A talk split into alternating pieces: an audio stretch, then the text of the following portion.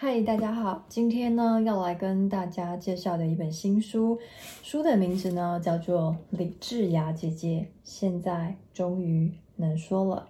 OK，这是由自由之秋出版社所出版的，那这是二零二零年十一月的新书。好，OK，现在给大家看一下封面。在介绍这一本书之前呢，我要先朗读一首诗给大家听。OK，那这首诗呢是由路皮卡尔 OK 所写的。那这首诗收录在《太阳与它的花》里面。这首诗的诗名叫做《成长的艺术》。成长的艺术。十二岁，我第一次觉得自己美。身体犹如一颗出熟水果。突然间，男人淌着口水，揪着我的出生臀。下课时间，男生不想玩捉鬼，只想触摸我的身体。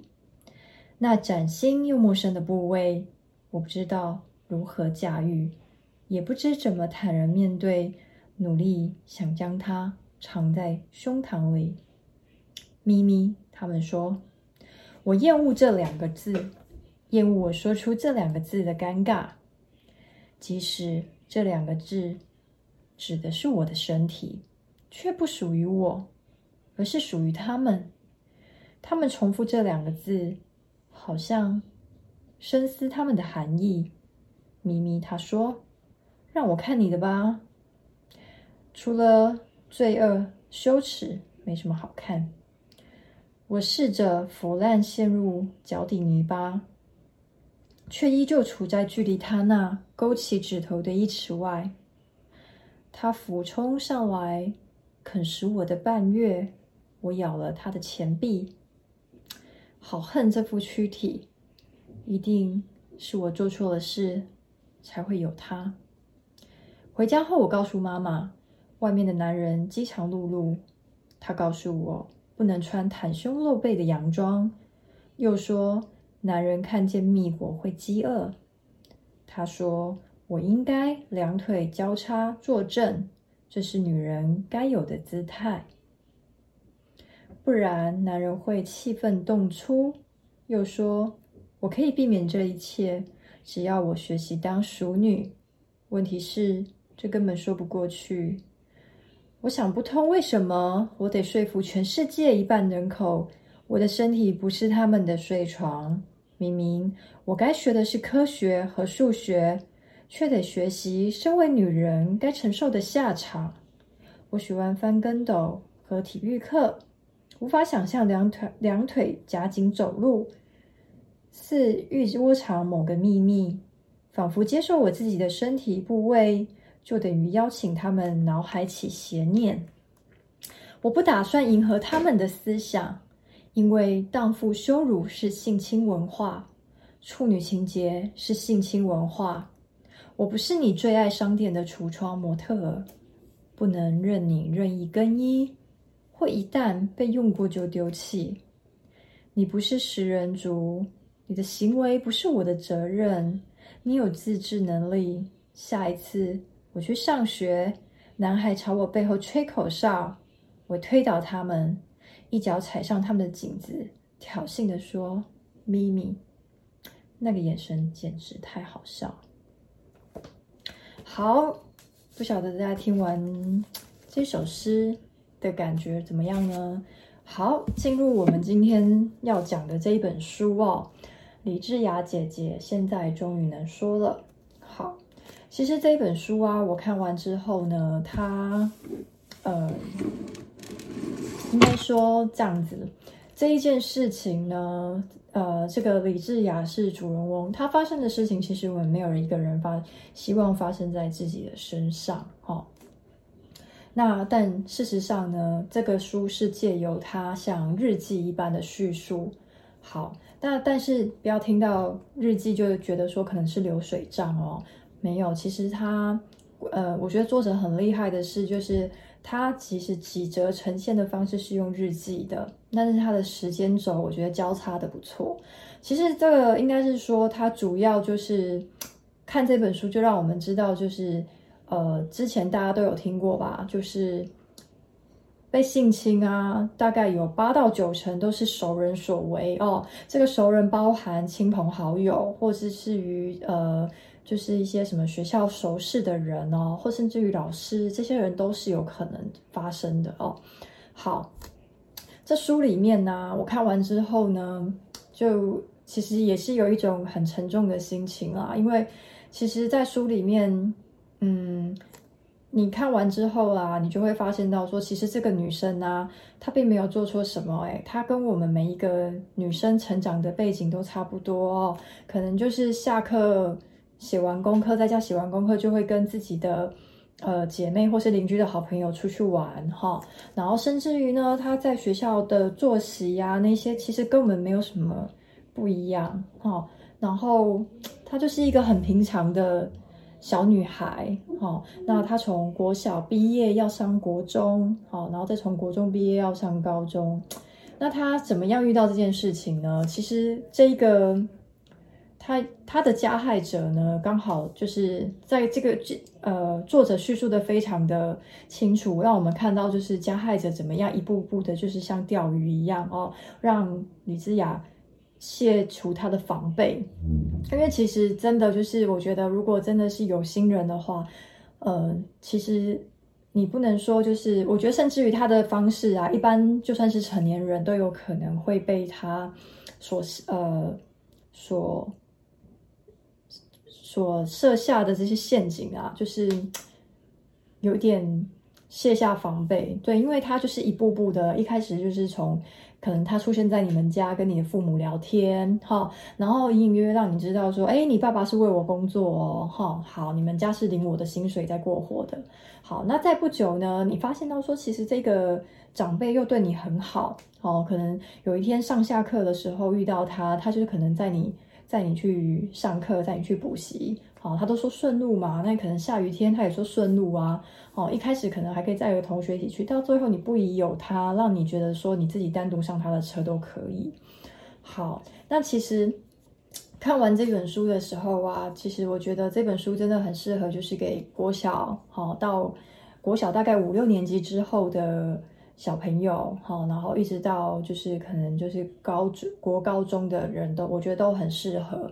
因为讲到这里，其实大家就我觉得应该心里会想到说，就是房思琪吧，对啊，那种感觉其实有一点类似哦。对，那呃，其实这种书看完，其实心里都会觉得，就是希望我们身边的人，甚至于自己，完全都不要发生这种事情。可是你会知道，这种事情其实，嗯、呃。即使没有摊开出来被大家所讨论，这些事情就一直都还是有人在发生的哦。那我们也是希望就是可以避免掉这件事情的发生。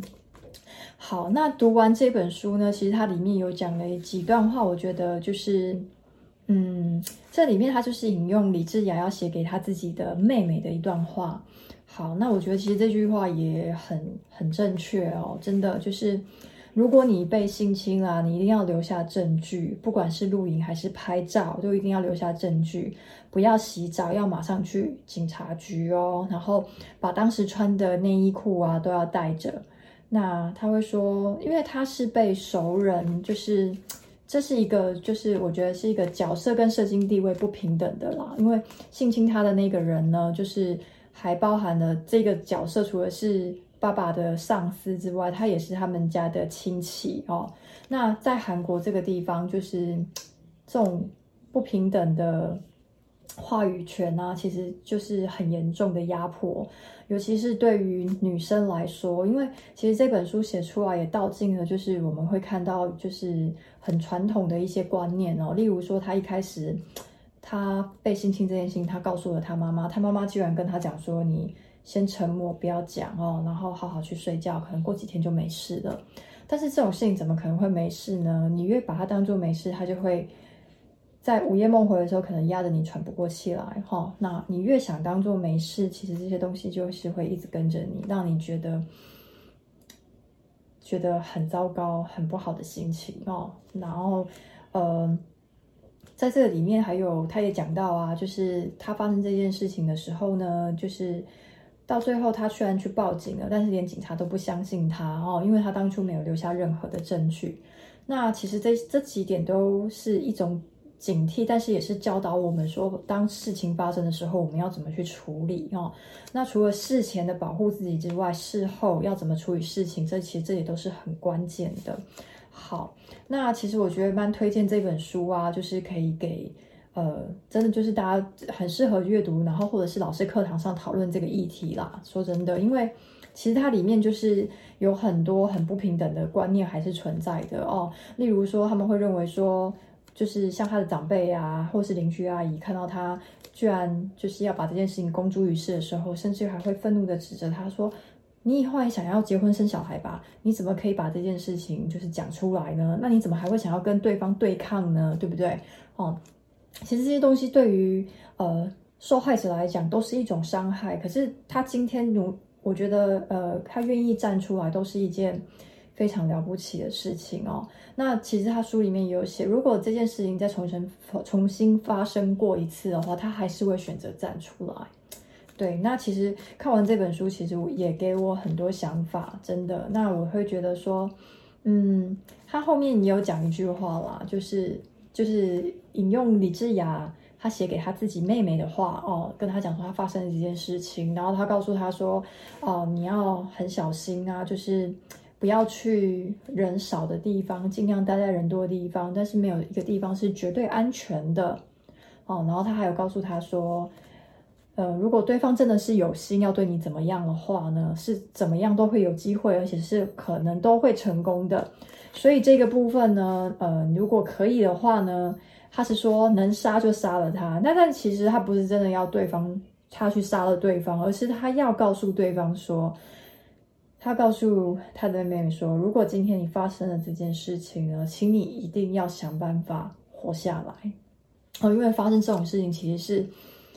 对任何一个人来说都是很心力交瘁跟身心俱疲的哦。对，那今天这本书呢，其实就是在讲性侵的这件事情。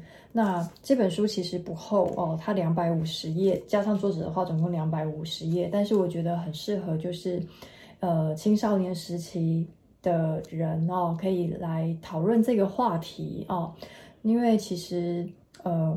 我们虽然可以做好保护自己的角色，但是有一些事情我们也要知道，就是说，如果真的很不幸、很不幸的发生了哦，我们可以怎么去面对跟度过？好，希望今天介绍这本书呢，可以帮助到大家。然后，如果有兴趣的话呢，可以赶快去书店买哦，这个是新书。OK。好，希望你会喜欢我今天的介绍。同样的呢，我们的 Podcast 也会有上架这本书的那个呃影音档音讯。对，好，那一样是 Jumi 书房。如果喜欢的话，记得帮我订阅哦。OK，拜拜。